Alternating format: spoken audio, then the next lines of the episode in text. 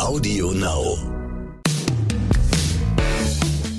Hallo und herzlich willkommen zu einer neuen Folge des Lageberichts. Die Bundestagswahlen stehen in wenigen Tagen an und auch wir können uns dem Thema natürlich nicht entziehen. Deswegen haben wir die wichtigsten Themen aus den Wahlprogrammen heute nochmal aus der Immobilienbrille für euch beleuchtet. Wie immer mit dabei ist Dr. Peter Heddenbach. Er ist Gründer und Geschäftsführer des IIB-Instituts. Mein Name ist Katharina Ivankovic und auch ich bin in der Geschäftsleitung des IIB-Instituts. Ein kurzer Hinweis vorab. Wir sind natürlich keine Journalisten. Das ist keine neutrale Berichterstattung hier. Was wir euch erzählen, ist geprägt von unseren Erfahrungen und ist unsere persönliche Meinung. Die darf sich natürlich jeder selber bilden. Ein wichtiger Hinweis natürlich vorab. Das Schlimmste ist nicht wählen zu gehen. Also nehmt euch Zeit am Sonntag, falls ihr eure Briefwahl noch nicht eingeworfen habt und macht mit. Ansonsten wünsche ich euch viel Spaß mit der heutigen Folge.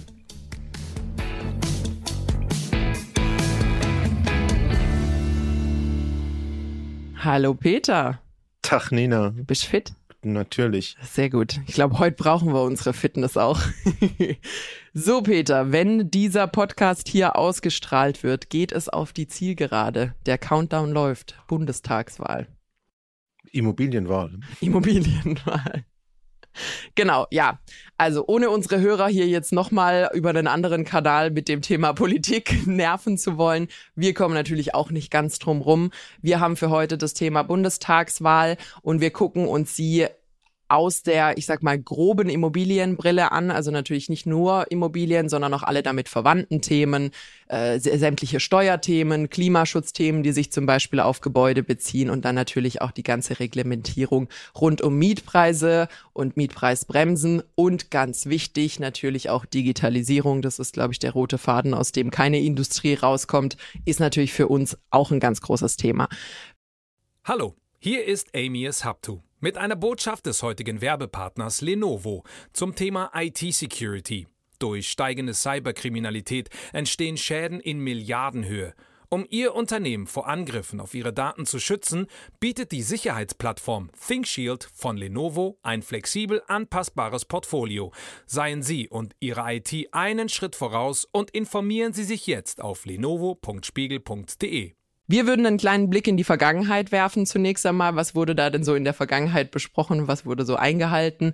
Und dann gehen wir mal auf die aktuellen Wahlprogramme ein aus dieser Brille. Genau, das ist, denke ich, ein wichtiger Punkt. Versprochen wird viel. So ein Rückblick zeigt mal, was dann gehalten wird, weil das werden wir dann in vier, fünf Jahren auch wieder sehen. Hast du so ein bisschen recherchiert? Du bist doch da ich, die Königin. Ich habe ein bisschen viel recherchiert. Ich muss auch sagen, nach dieser Podcast-Folge und dann dem Wochenende danach bin ich auch erstmal fertig mit dem Thema Politik. mit dem Koalitionsvertrag können wir uns dann ein bisschen Zeit lassen. Nee, ähm, ich habe natürlich recherchiert. Es gibt ein paar unterschiedliche Dinge, die, glaube ich, so besonders herausstechen, die in den Koalitionsverträgen versprochen wurden. Eins ist ja ganz groß der Wohnungsbau und auch die Ziele, ich sag mal, aus der Ära Merkel, was die Digitalisierung angeht, um dann auch ein bisschen bewerten zu können, was sind denn die Versprechen für die Zukunft. Genau, und wenn wir Homeoffice haben, ist natürlich Wohnen und Digitalisierung extremst eng beisammen. Genau. Gehen wir vielleicht mal auf das Thema Wohnen ein. Ich glaube, alle haben jetzt verstanden, besonders in den großen Städten ist das Wohnen ein sehr emotional geladenes Thema gerade. Da ist gut Sprengstoff drin, da ist sehr viel Spannung drin. Und das ist ja jetzt kein neues Phänomen. Das ist ja auch in der letzten Bundestagswahl Thema gewesen. Und da wurde ja versprochen, dass ganz, ganz viel Neubau gemacht wird. Und es ist auch einiges an Neubau gemacht worden. Ich glaube, 1,2 2 Millionen, 1,3 Millionen Wohneinheiten wurden versprochen. 1,5 waren versprochen, 1,2, je nachdem wie man rechnet, wurden gemacht. Ja. Bleibt irgendwie so ein Delta. Ja, aber ist ja gar kein Problem, weil das Delta ist ja in Baugenehmigungen ausgegeben worden. Und genau, da kann man zwar nicht drin wohnen, aber äh, nach unserem Herrn Seehofer haben wir zu dem ganzen äh, 1,5 Millionen Versprochenen nicht 1,2 Millionen geliefert und damit 300 zu wenig, sondern wir haben im Skat noch 700.000 Genehmigungen, die könnte man ja dazu zählen mhm. und somit würde also zumindest die Bundesregierung sich ein gutes Zeugnis ausstellen und sagen, alle Ziele erreicht, eigentlich übererfüllt. Ja, vielleicht müssen wir einfach in Zukunft ein bisschen flexibler sein in der Wohnungssuche. Da muss man halt auch mal in so eine Baugenehmigung einziehen. Ist ja gar kein, gar kein Problem. Nee, also da ist wirklich, äh, sollte man jetzt auch ein Auge drauf haben, was wird denn jetzt in der jetzigen Wahl versprochen.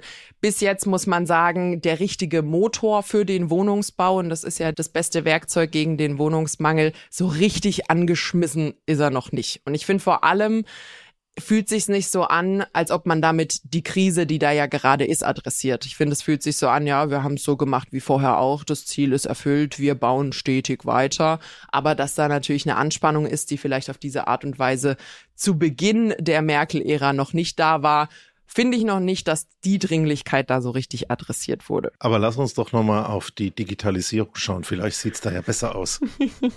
Hast du ein bisschen was recherchiert? Ich habe recherchiert und ich habe äh, glücklicherweise, es ist sehr, sehr mühsam tatsächlich die ganzen äh, Verträge und Versprechen rauszusuchen, aber ein netter Journalist hat das zum Glück schon für uns gemacht gehabt. Und da muss ich sagen, also das Thema Digitalisierung ist auch mir als junger Mensch, wir bei IIB sind ja auch ein sehr technikbasiertes Unternehmen, das geht uns sehr nah. Und ich glaube, wir verstehen auch, ja, eigentlich äh, über alle Industrien hinweg, wie unfassbar wichtig das ist.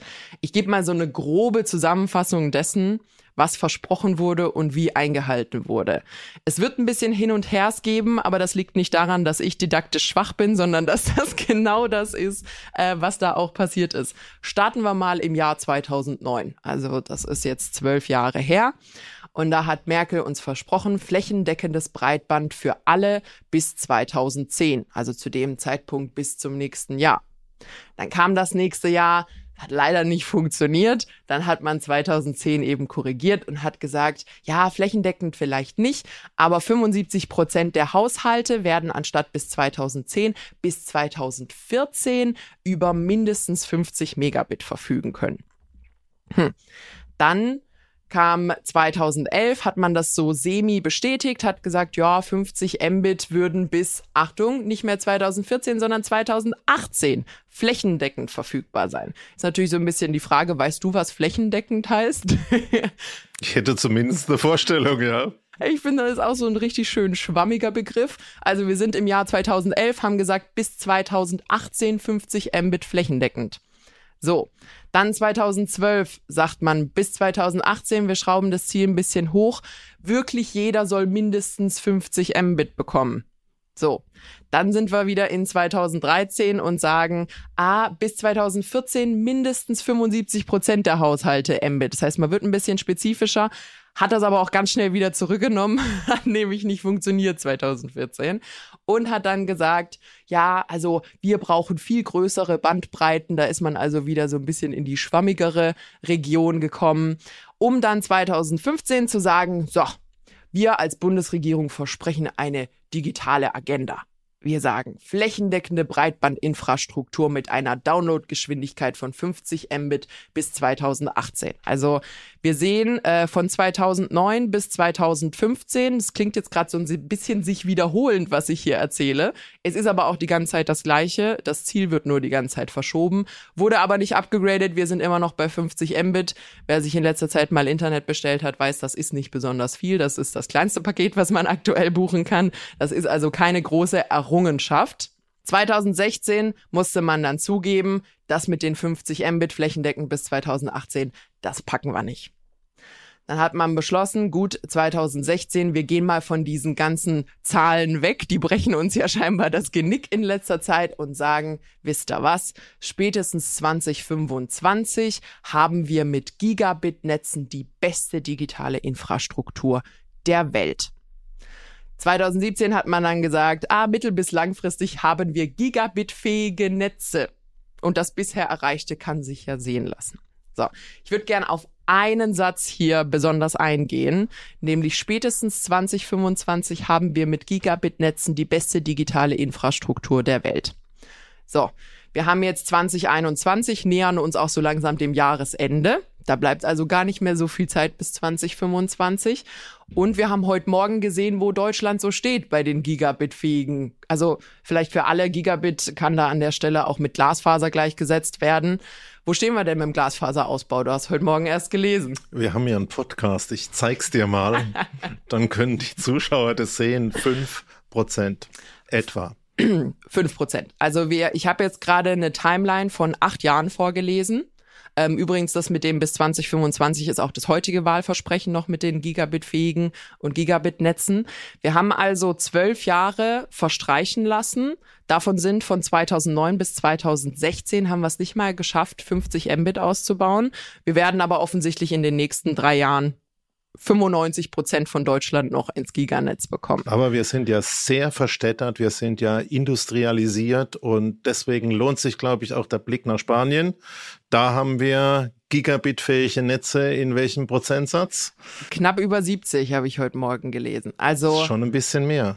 Also ich fand es bestürzend. Die Spitzenreiter sind natürlich wieder die asiatischen Länder. Also wir haben, wir haben Singapur und Japan, glaube ich, absolut an der Spitze. Korea. Sind, genau, Korea, die sind so um die 90 Prozent. Das hat mich jetzt auch nicht verwundert. Also das fand ich recht nachvollziehbar.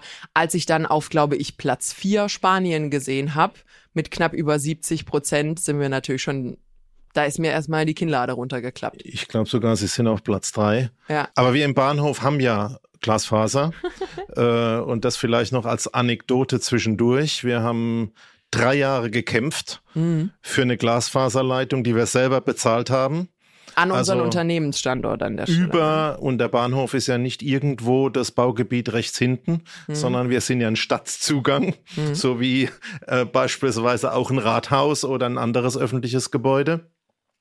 Und wenn man sieht, dass es also nicht nur an dem politischen hakt, sondern auch nochmal drei Jahre braucht, wenn man sich als Unternehmen wirklich hart drum kümmert und sagt, ich übernehme die Kosten und ich brauche das, ich bin ein Digitalunternehmen und es fällt dann auch noch in der Realisierung so schwer, dann denke ich, ähm, dass es sehr deutlich wird, dass die reinen Überschriften nicht mehr reichen, dass wir wirklich Konzepte brauchen, die wirklich umsetzungsfähig sind und natürlich auch das Geld vorhanden ist, sowas zu machen.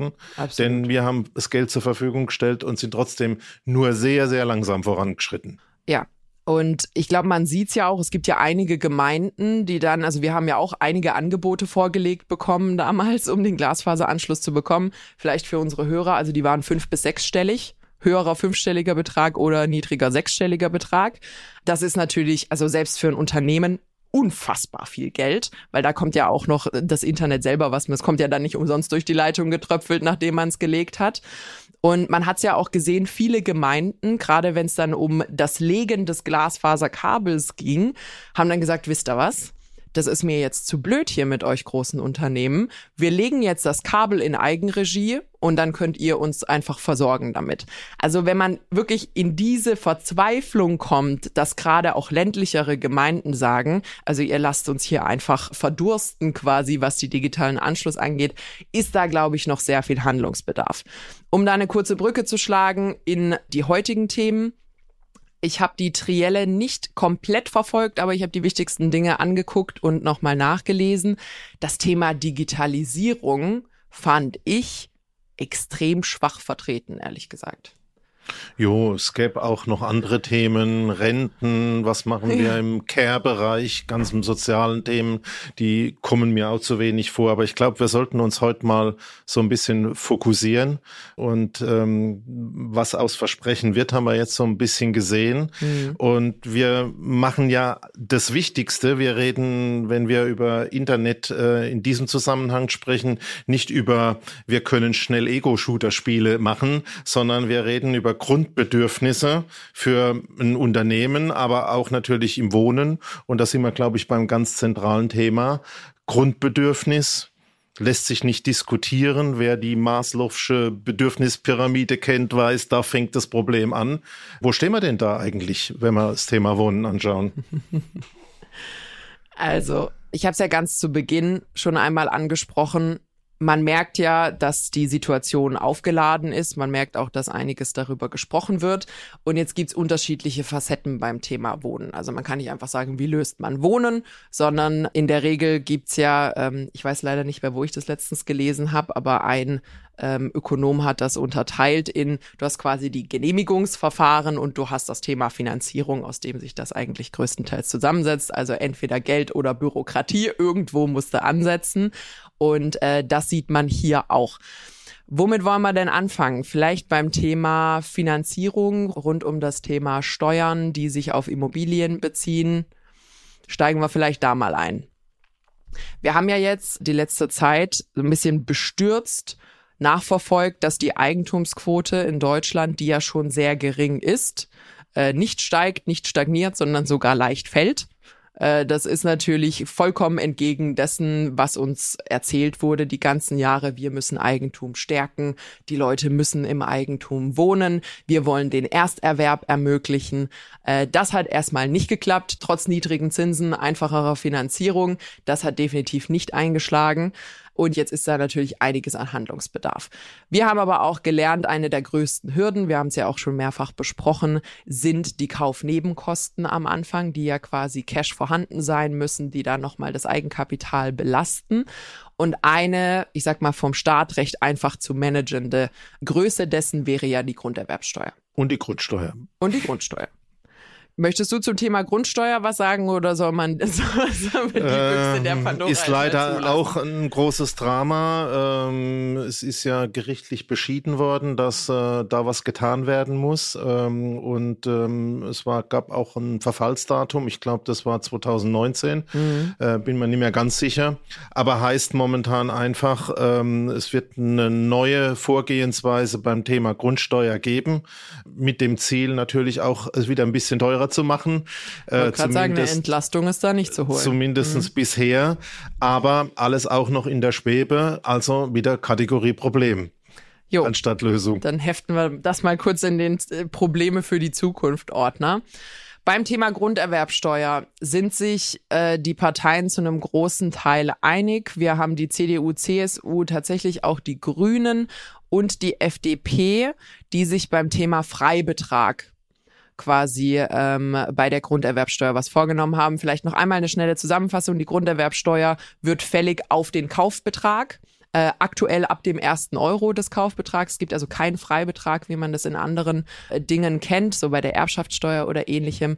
Das ist nämlich das, wo jetzt diese drei Parteien ansetzen wollen, nämlich für den Ersterwerb. Das ist ja ein, ein wichtiger Punkt an der Stelle. Und zur Eigennutzung. Das heißt wirklich die Familie, die sich ihr Einfamilienhaus kaufen will, soll jetzt Freibeträge bekommen für die Grunderwerbsteuer. Das heißt, dass man dann einfach eine geringere Steuerbelastung zu Beginn hat.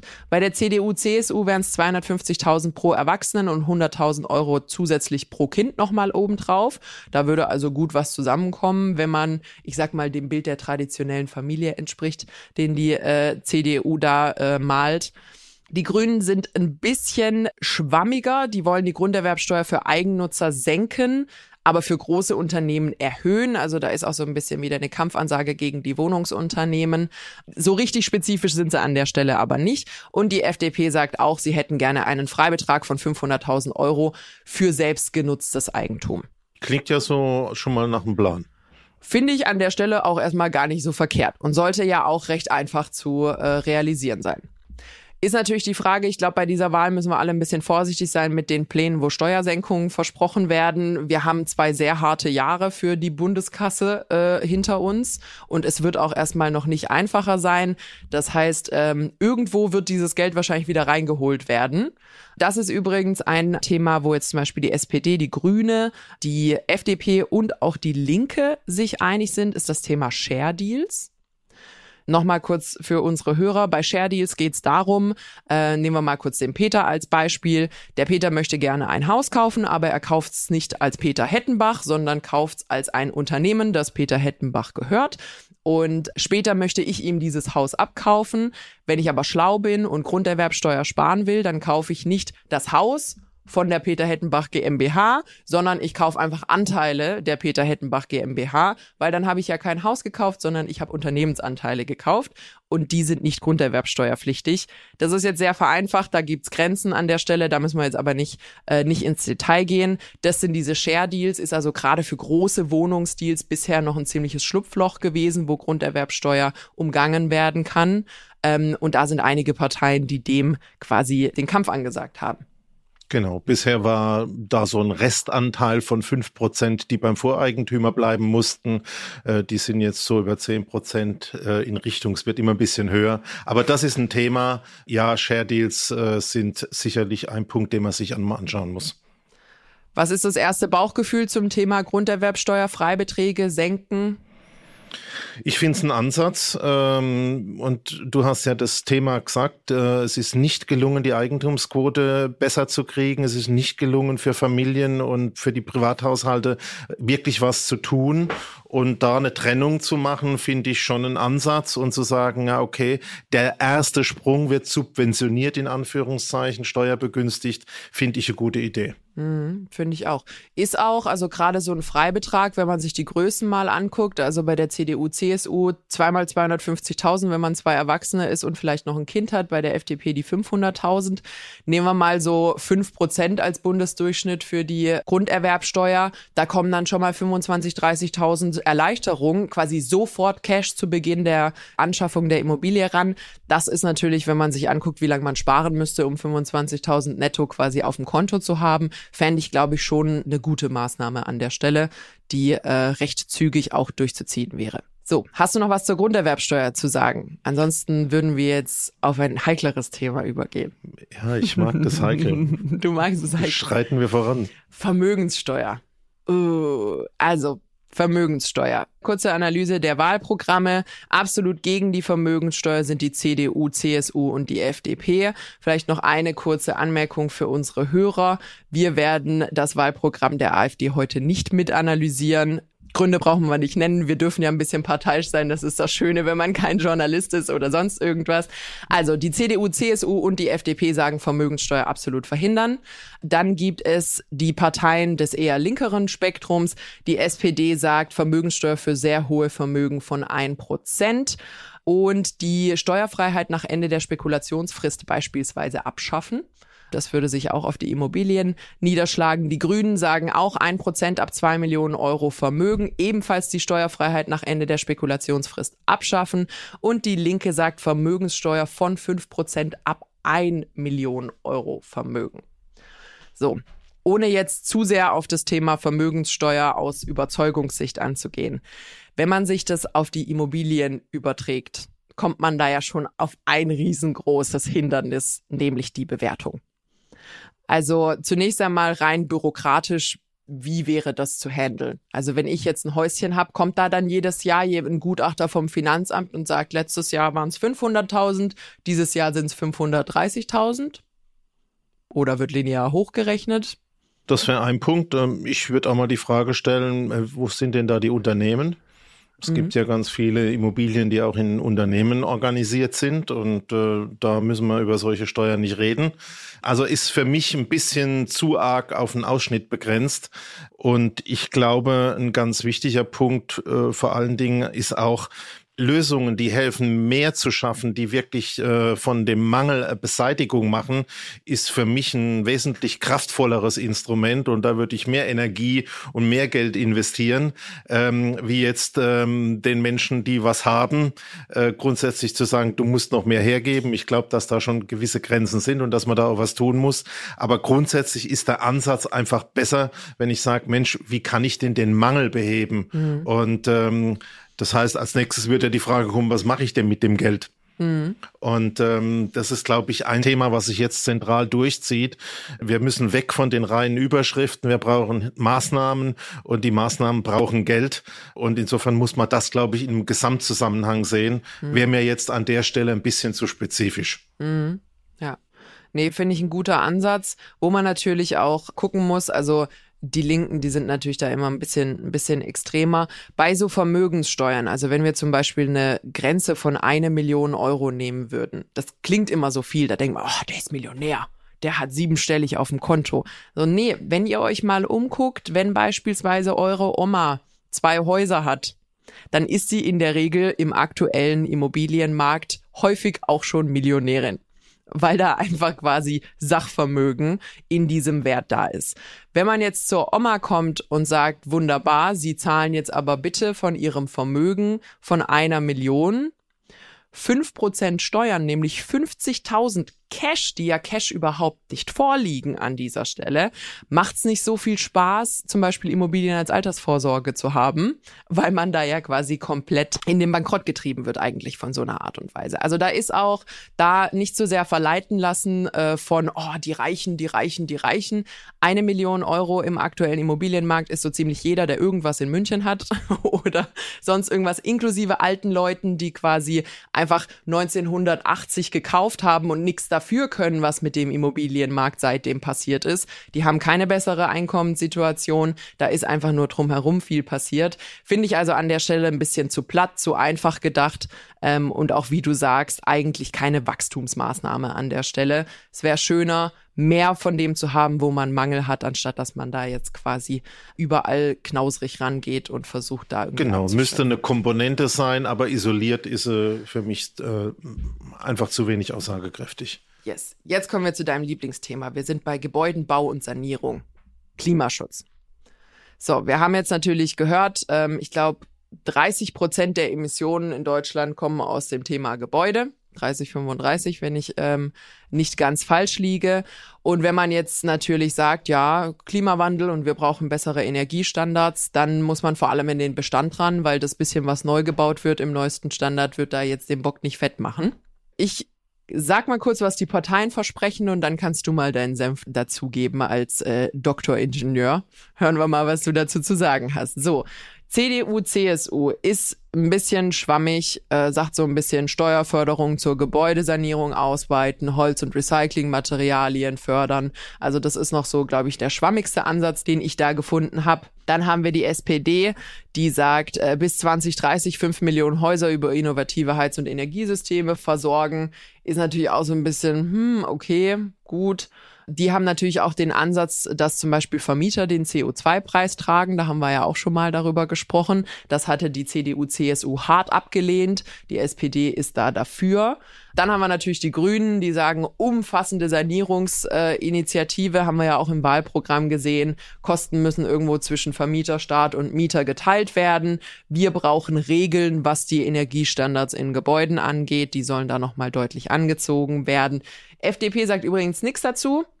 Und äh, die Linke sagt, jeder Neubau soll Passivhausstandard haben und die energetischen Sanierungen müssen gefördert werden. Das heißt, da FDP und Linke ein bisschen arg schwammig waren, wird es wahrscheinlich eine Diskussion um die Schwarzen, die Roten und die Grünen. Was sagst denn du zum Thema Sanierung des Bestandes, um den Klimaschutz vorzubeugen? Ja, haben wir im Kern auch schon mal drüber gesprochen. Natürlich, wir haben ein Prozent Neubau. Das heißt, mit Neubau lösen wir im Jahr 99 Prozent des Problems nicht. Ja. Man muss über Bestand nachdenken, das ist ganz klar. Aber ich würde nochmal das Beispiel aufgreifen von dir. Du erbst ein Haus, willst ein bisschen umbauen, hm. weil der Standard in Eiche Rustikal von der Oma auch in den Türen nicht mehr ganz dein Geschmack ist. Und dann löst du was aus, was heißt, jetzt wird das Ding energetisch komplett saniert.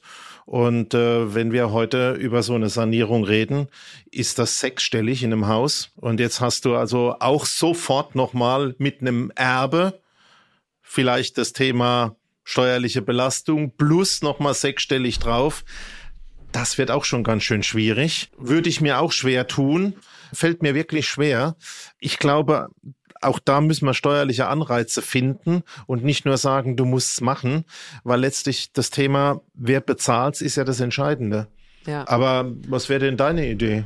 Also grundsätzlich, ja, ich glaube, Anreize schaffen ist das Beste, was du machen kannst. Fördern äh, oder eben äh, steuerliche Nachlässe. Was ich so vom Bauchgefühl her einfach ein bisschen fragwürdig finde, man kann ja nicht einfach mit einem dicken Pinsel über den gesamten Immobilienmarkt gehen und sagen, unser Standard ist jetzt, wenn du kaufst, dann muss die Fassade so sein, die Heizung so sein und das Dach nach diesem Standard. Du kennst dich besser aus als ich, widersprich mir, wenn ich falsch liege. Aber es gibt Häuser, da tauschst du die Heizung aus, hast fürs Klima am Ende kaum was gemacht, für dich in den Kosten kaum was gemacht. Dann gibt's Häuser, wenn du die Heizung austauschst, ist es die Maßnahme, die du machen kannst, weil dein Dach und deine Fassade ist in Ordnung. Dann gibt's andere Häuser, wenn du die Heizung stehen lässt und nur das Dach machst, hast du den viel besseren Effekt und nicht alle Kosten ausgegeben. Also ich glaube, da ist, also eigentlich hat das auf Bundesebene bis auf äh, gibt Fördertöpfe raus und sorgt für das steuerliche Umfeld recht. Aber recht das finde ich ein super, ein super Ansatz. Da kam ich jetzt gar nicht drauf.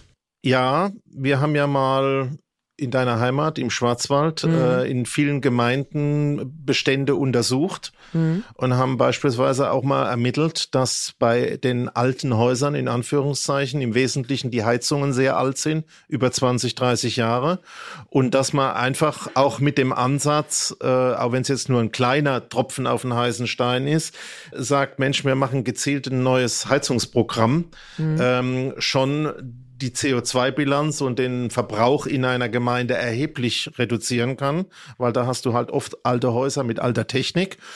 Und ähm, das würde also für mich heißen, äh, Sanierung im Bestand muss man haben. Ja, wie könnte man es denn tun? Ich denke, mehr Verantwortung runter auf die Gemeinden, denen mehr Geld geben an der Stelle, um Programme, äh, die wirklich maßgeschneidert sind, äh, anzupacken und dann das Geld so zu investieren, dass es wirklich effizient im Thema Energie einsparen und CO2 einsparen ist. Beispiel, ganz massiv kann das in einer Gemeinde ein reines Heizungsprogramm sein. Und dann bin ich nicht bei einer sechsstelligen Summe, wo ich im Prinzip sage, ihr habt jetzt Häuschen von der Oma geerbt und ähm, ihr seid jetzt nicht so zahlungskräftig, dass ihr gleich einen sechsstelligen Kredit nur für die energetische Erneuerung kriegt. Man könnte dann mit der Injektionsnadel dran gehen. Also das Thema heißt nicht alles über einen Kamm, runter auf die Gemeinde, wirklich dann auf der operativen Ebene gucken, was ist tatsächlich der Weg, was hilft, wenn man den Euro investiert, dass am wenigsten Energie, am wenigsten CO2-Ausstoß rauskommt ähm, und damit das Ganze Stück für Stück verbessert. Sehr schön. Ich glaube, das ist so ziemlich das, was man zum Thema Klimaschutzgebäude sagen kann. Es ist einfach eigentlich auch ein viel zu komplexes Thema und viel zu regional. Ich glaube, da ist wirklich der Ansatz, der Bund muss die Rahmenbedingungen schaffen, dass Gelder zur Verfügung gestellt werden können und der Rest muss dann wirklich sich auf regionaler Ebene genau. abspielen. So, Jetzt haben wir den Klimaschutz abgehakt. Haben wir schon gelöst. Warum sind wir eigentlich nicht Wahlkampfberater? Also liebe Parteien, wir sind verfügbar. So, jetzt kommt's an das Thema, was ich als eins der interessantesten fand, weil wir haben ja schon mehrfach drüber gesprochen. Ich der Meinung bin, dass es die beste Lösung, oder wir der Meinung sind, das ist jetzt keine persönliche Meinung von mir, dass es die beste Behebung ist für den aktuellen Wohnraummangel in den angespannten Märkten, nämlich das Thema Neubau. Da muss ich sagen, bin ich sehr enttäuscht darüber, was da so bisher gefragt wurde, nämlich nahezu gar nichts, wie man das lösen könnte. So, ich gehe nochmal im Schnellverfahren über das, was die Parteien sagen und ähm, dann unterhalten wir uns da mal ein bisschen drüber. So, die FDP sagt, Baugenehmigungsverfahren müssen beschleunigt werden. Kann, glaube ich, fast jeder uneingeschränkt Ja sagen. und digital und im besten Fall digital äh, und digitalisiert werden. Und was die FDP noch machen will, ist die lineare Abschreibung beim Wohnungsbau äh, auf drei Prozent erhöhen. Aktuell liegt die meines Wissens bei zwei Prozent in der linearen Abschreibung. Äh, da soll also nochmal Steuervergünstigung als Anreiz geschaffen werden. Dann gibt es, äh, da kannst du mir mal ein bisschen, ein bisschen helfen. Die Grünen wollen ein Baugebot für Grundstücke in angespannten Gebieten. Genau, wenn du beispielsweise hier bei uns schaust und gehst mal durch die Baugebiete der 60er, 70er, 80er und 90er Jahre, also die sind teilweise 20, 30, 40, 50 Jahre alt, dann siehst du oft Baulücken. Mhm. So ein Grundstück, wo noch Wiese ist, da sind ein paar Obstbäume drauf. Und wenn man da mal nachfragt, äh, gehört das dem Opa, der gesagt hat, in Kurpfälzisch heißt es, das frisst kein Brot. Das wird nicht verkauft. ja. Und ähm, so ist es natürlich jetzt im, sag mal, so Übergangsbereich. Diese in Anführungszeichen Baulücken, Restgrundstücke gibt's auch im Innenstadtbereich. Und es geht darum, diese Lücken zu schließen, indem man die Eigentümer zwingt. Entweder machst du da jetzt was mhm. ähm, oder du musst verkaufen. Mhm. Das ist übrigens auch ein Punkt, gerade so ähm, SPD, Grüne und Linke ähm, sind sehr viel auch mit diesem Vorkaufsrecht der Gemeinden und Co. unterwegs in unterschiedlichen Aspekten, dass man eben genau da gucken kann. Zum einen natürlich die, das, was sie als Spekulation mit Grund und Boden bezeichnen oder eben auch so eine Nichtnutzung von äh, verfügbarem Boden in angespannten Märkten nochmal vorzubeugen. Die SPD sagt, sozialen Wohnungsbau ankurbeln, ja, noch mehr Geld für sozialen Wohnungsbau ausgeben. Grundsätzlich richtig, haben wir ja auch schon mehrfach gesagt, dass das die einzige Lösung ist für einkommensschwache äh, Bewohner von angespannten Märkten und die Wohngemeinnützigkeit einführen. Genau, ist eigentlich auch kein neues Thema, Genossenschaften zu gründen. Und äh, ich persönlich komme irgendwie jetzt heute, obwohl ich mir es gar nicht vorgenommen habe, so arg auf die Ebene der Gemeinden. Mhm. Sehe mit den günstigen Zinsen, die wir momentan haben, könnten wir ja viel Grundstücksvolumen finanzieren. Und man könnte, wir haben an unseren Podcast ja in Singapur gemacht, mhm. äh, das Thema auch tatsächlich so handhaben, dass man sagt, Neubau kann billiger werden, indem beispielsweise die Gemeinde ein Grundstück kauft Zumindest kann sie es günstig finanzieren. Darauf mit gemeinnützigeren Projekten, die sind dann so im Schnitt 20, 30 Prozent günstiger auch dann entsprechend 20, 30 Prozent günstigeren Wohnraum neu zu schaffen. Nochmal, das liegt jetzt nicht daran, dass sich alle äh, Immobilienunternehmen die Taschen voll machen, sondern da wird einfach Eigenleistung reingebracht. Da wird das Thema Grundstücksfinanzierung ein Stück anders gemacht.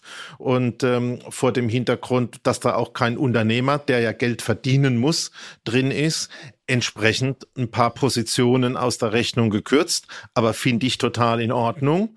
Und dass die Modelle gut sind, haben wir ja gesehen in der Zeit nach dem Krieg und speziell nochmal auch, ähm, wenn ich gucke, in Singapur, sehr erfolgreiches Modell. Beispielsweise mhm. Erbach-Modelle. Das wäre für Neubau für mich äh, auf jeden Fall eine Lösung. Jetzt kommen wir zur CDU, CSU. Ähm, die haben zum einen ein bisschen ähnlich wie bei der FDP quasi einen wirtschaftlichen Anreiz, nämlich auch da die Abschreibungsmöglichkeiten. Da gibt's diese 5% Sonderabschreibung, die ist zurzeit zeitlich limitiert in ihrer Wirkweise. Die soll verlängert werden, dass man dort also für neuen Wohnungsbau auch steuerliche Initiativen hat. Und was ich sehr spannend fand, auch die CDU, CSU hat sich auf die Fahne geschrieben, die Baugenehmigungsverfahren zu beschleunigen und haben einen interessanten Ansatz drin, nämlich gesagt, nach Vorlage aller benötigten Unterlagen, also wenn das Amt alles hat, was es braucht, darf es nicht länger als zwei Monate dauern, bis die Baugenehmigung durch ist. Ansonsten gilt diese als grundsätzlich freigegeben quasi, als erteilt, die Baugenehmigung. Aus deiner Erfahrung, du bist ja hier ein altes Zirkuspferd, hast du schon mal eine Baugenehmigung in acht Wochen bekommen? Ja. Wie oft? Ja, ähm, vereinfachte Verfahren gibt's schon länger, ist jetzt keine neue Erfindung. Heißt auf Deutsch, wenn du ein Gebiet hast, wo alles geregelt ist, also du weißt, wie hoch, wie breit, wie lang du bauen darfst, um es mit einfachen Worten zu sagen, und du übernimmst als Architekt die Rechenschaft und die Pflicht, ich habe alles nach den Gesetzen gemacht, wird das vom Amt vereinfachter geprüft und die Baugenehmigung schneller erteilt, ist für mich schon ein Weg und heißt, ja, wir brauchen wieder Leute, die Verantwortung übernehmen, die wirklich unternehmerisch da dran gehen. Und vor dem Aspekt ist es durchaus ein Weg, die Bürokratie rauszunehmen und auch da Kosten zu sparen, es schneller geht. Absolut. Also Thema Neubau wird, wie gesagt, von den Parteien grundsätzlich unterschiedlich geregelt. Wir haben es ja gerade gesagt, es gibt für den Neubau immer zwei Aspekte. Eins ist äh, die Bürokratie und das zweite sind die monetären Anreize, die da einfach nochmal geregelt werden können. Da sind die Gewichtungen unterschiedlich. Man sieht eben bei den äh, Sozialdemokraten, bei den Grünen, vor allem bei den Linken soll eben mehr nochmal vom Staat investiert werden. Die CDU und FDP legen äh, da eher Wert quasi auf den Markt, dem es einfacher gemacht werden soll, dort Neubau zu betreiben. Ich bin mal gespannt, was da dann tatsächlich im Koalitionsvertrag rauskommt, denn es ist ja recht wahrscheinlich, dass die Spektren sich vermischen werden. Äh, das heißt, die unterschiedlichen Aspekte da dann auch äh, einen Konsens finden müssen, der dann auf Bundesebene funktioniert. So, jetzt kommen wir zu unserem absoluten Lieblingsthema zum Schluss. Mietendeckel und ähnliches. Ja. Also ich glaube, da kann man im Einzelnen schon viele Dinge sagen. Also Gemeinnützigkeit der Wohnung ist 1990 mal abgeschafft worden. Ich glaube, es geht jetzt heute mal darum, so ein paar Dinge rauszugreifen mhm. und zu sagen, so sehe ich das zumindest, da sind überall Komponenten, über die man nachdenken könnte. Und äh, es fehlt so ein bisschen das Gesamtbild äh, und es fehlt die Machbarkeit und die Finanzierbarkeit. Mhm. Und das, glaube ich, kann man schon als ein erstes Ergebnis vorweg sehen. Dazu lese ich ganz wenig. Ich ja. sage ja dazu immer Überschriften Placebo ich kann mir nicht vorstellen, wie die ganzen Dinge funktionieren sollen. Aber da kommen wir vielleicht später nochmal drauf. Machen wir das Thema Mietendeckel, Mietpreisbremse und alles, was damit zusammenhängt. Genau. Äh, wir können, glaube ich, ein bisschen zusammenfassen. Es gibt eigentlich zwei Spektren. Äh, es gibt die Parteien, die grundsätzlich quasi äh, Mietpreisregulierungen eher vermeiden wollen oder im aktuellen Standard beibehalten. Die CDU, CSU sagt zum Beispiel, im bundesweiten Mietendeckel wollen wir nicht. Dass man natürlich Orientierung an Mietpreisspiegeln und Co. hat, ist definitiv sinnvoll. Die FDP hat da ein bisschen eine extremere Ansicht, sagt Mietpreisbremse komplett abschaffen und bundesweiter Mietendeckel auf gar keinen Fall. Und dann gibt's unterschiedliche Ansätze äh, in den Parteien. Das ist zum einen die SPD, die Grünen und natürlich die Linke, die diese äh, Regelung ausweiten wollen. Bei der SPD sagt man grundsätzlich, ja, Mietpreisbremse soll entfristet werden. Also, dass es nicht irgendwie so bis dann und bis dann und bis dann. Dass man äh, zum einen dann auch den Zeitraum, in dem die Mieten erhoben werden, die quasi als Basis mit den Mietspiegeln genutzt werden soll, auf acht Jahre verlängert werden. Dann, wenn man modernisiert, hat man ja aktuell noch die Regelung, dass man quasi Sondermieterhöhungen durchführen darf. Die sollen auch limitiert werden auf vier Prozent. Und dann kommt noch ein Mietenmoratorium. Finde ich ein sehr witziges Wort übrigens, was zeitlich befristet werden soll. Da sagen sie, in besonders angespannten Märkten soll es dann möglich sein, dass man zum Beispiel Mieterhöhungen nur noch in Anpassung an die Inflationsrate machen kann. Also keine echten Mieterhöhungen, sondern einfach nur im Mitgang mit der Inflationsrate. Also das ist eine SPD-Position. Das ist die SPD-Position, genau. Die Grünen sind dem recht ähnlich. Äh, die haben ein paar andere Ansätze, aber es geht in die äh, in eine ähnliche Richtung. Auch sie sagen Mietpreisbremse in Fristen und Ausweiten, in angespannten Märkten äh, quasi Deckel drauf für die Erhöhungen. Die sagen 2,5 Prozent im Jahr. Und sie wollen den Bemessungszeitraum von Mietspiegeln. Achtung, SPD war bei acht Jahren. Aktuell sind es sechs, wenn ich nicht falsch liege, oder? Sechs Jahre? Ja, von drei auf sechs erhöht. Ja, aktuell sind sechs Jahre. Die SPD möchte acht Jahre, die Grünen wollen 20 Jahre. Also das ist natürlich ein enormer Rückblick. Also da, da geht's natürlich sehr, sehr weit in die Vergangenheit. Wir werden jetzt nicht zu sehr ins Detail gehen, aber das wäre für einige Leute, die, sage ich mal, in den letzten fünf Jahren gekauft haben und vielleicht nicht selber drin wohnen, wirtschaftlich eine absolute Katastrophe. Also da würde ich weitergehen. Ja. Also ich kann bisher allen Programmpunkten einen Aspekt abgewinnen, ja. den man vielleicht nochmal betrachten und in den Gesamtzusammenhang und in die mhm. Finanzierung stellen muss. Aber bei dem Punkt würde ich absolut nicht mitgehen. Also stell dir vor, ähm, und wir reden, glaube ich, zum Schluss nochmal über das Thema Grundbedürfnis Wohnen. Mhm. Ähm, du nimmst auf der Ausgabenseite extreme Regulierungen vor. Also du sagst, die Preise werden über 20 Jahre zurück angeschaut. Guck dir die Preise an 2000. Über alles, was wir reden, das hat seit 2006, 2007 erst stattgefunden begrenzen die Zeit darauf, also das ist absolutes Archaikum, sagen, darauf machen wir die 2,5 Prozent Erhöhungen, haben also eine absolut politische Reglementierung der Einnahmen und sagen nichts zu den Ausgaben. Die steigen munter weiter. Hm. Ob das der Strompreis ist, ob es der Ölpreis ist, die Baukosten oder ähnlichen Dinge. Und ich glaube, da hört es auf. Also äh, man kann, das ist einfach wirtschaftlich unmöglich. Das fängt schon bei der Familie Familie und beim Unternehmen an, dass du die Einnahmen regulierst und die Ausgaben freiem Markt überlässt. Das ist Selbstmord, das ist Katastrophe, das geht einfach nicht.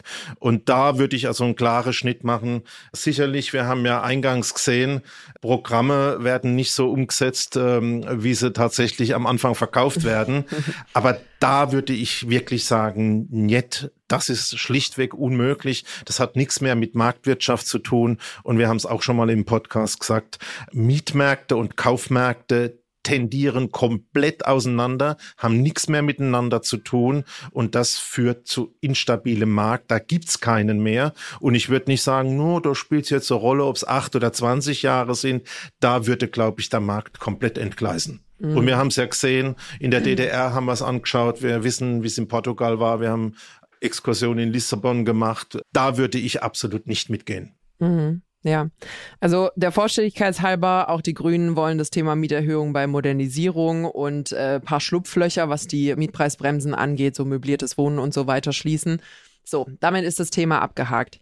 Was ich sehr interessant finde, und da schließe ich mich dem an, was du gerade gesagt hast, wenn man sich die Wahlprogramme anguckt, dann sieht man, dass das ganze Thema Mieterrechte, Mietpreise regulieren, A, sehr spezifisch angegangen wird. Also da sind Prozentpunkte, da sind Preise genannt, da sind Fristen genannt. Das sind auch wirklich umfangreiche Informationen. Und beim Thema Neubau steht dann sowas wie sozialer Wohnungsbau fördern. Und da muss ich sagen, unabhängig jetzt von, von welcher Partei man da jetzt spricht, finde ich den Zusammenhang eigentlich unverantwortlich. Also wir haben, du hast es gerade angesprochen, Wohnen ist Grundbedürfnis. Damit ist jeglicher Unmut, wenn man natürlich das Gefühl hat, dass man aus einem Grundbedürfnis rausgepreist wird, vollkommen berechtigt. Also man darf da absolut wütend sein als äh, Bürger. Aber sich dann natürlich hinzustellen als Politik und zu sagen, wir haben einen Mangel, wenn man das jetzt mal überträgt auf ein anderes Grundbedürfnis, wenn wir auf Nahrungsmittel gehen, und wir hätten einen Mangel an Nahrungsmittel in Deutschland oder in den Städten, dann würde man doch niemals darüber diskutieren, wie man jetzt die Leute möglichst gleichmäßig und vielleicht langsam verhungern lassen könnte, aber es soll ja fair sein, dass alle gleich verhungern, sondern man würde darüber reden, wie man schnellstmöglich und nachhaltig diesen Mangel behebt. Mangel kann nicht verteilt werden, Mangel muss behoben werden. Und, und das ist so mein Takeaway, der mich am meisten ärgert aus den aktuellen Programmen, der zieht sich da auch ziemlich durch wo ich wirklich sagen muss, da hätte ich mir sehr viel mehr Fokus drauf gewünscht und hätte sehr viel mehr spezifische Punkte beim Thema Neubau und Behebung des Mangels mir gewünscht an der Stelle. Genau, ich glaube, es muss wieder soziale Energie entstehen. Das entsteht, indem die Menschen gemeinsam an den Tisch gehen, gemeinsam vernünftige Lösungen finden. Äh, mir war es wichtig zu zeigen, überall sind Positionen drin, da kann man Verständnis dafür bringen.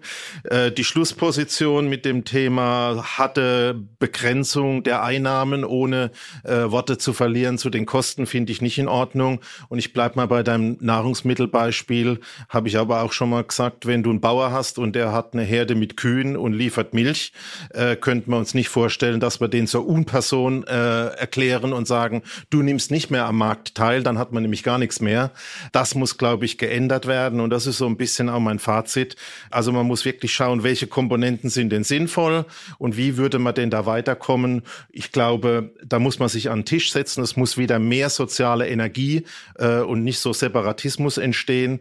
Und ich bleibe auch dabei, die Regierung, die sich bilden wird, wird ein großes Problem haben. Sie haben wenig Geld in der Kasse. Du hast selber gesagt, zwei hatte Corona-Jahre und vor dem Hintergrund kriegt es nochmal einen ganz anderen Anstrich, wenn man sich überlegt, ja, was hätte ich denn gern und was kann ich denn tun? Und für mich ist ein äh, Ergebnis von heute, das muss mehr runter auf die operative Ebene, auf die einzelnen Leute, die Unternehmen, die Familien und die Gemeinden, die, glaube ich, die Probleme vor Ort am besten lösen können. Ich habe wirklich einen Lerneffekt mit einem Thema der Sanierungsmaßnahmen äh, in Bestand. Und dann, glaube ich, könnte man da auch einen Anfang packen.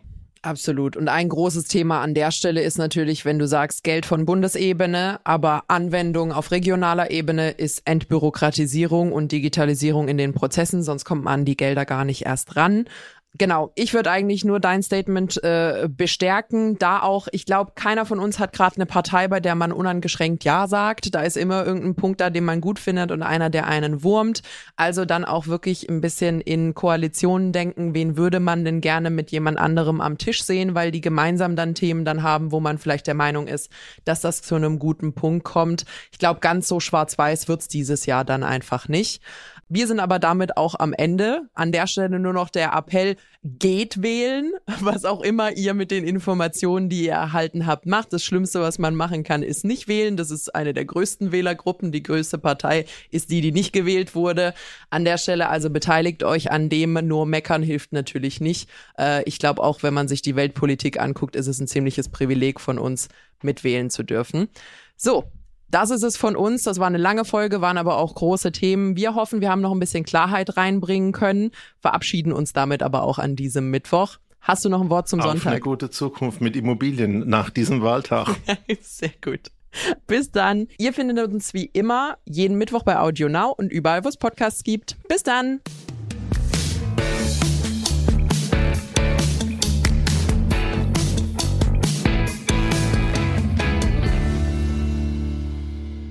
Zum Schluss möchten wir euch noch einen Podcast empfehlen und dafür lasse ich einfach den Podcaster selbst zu Wort kommen.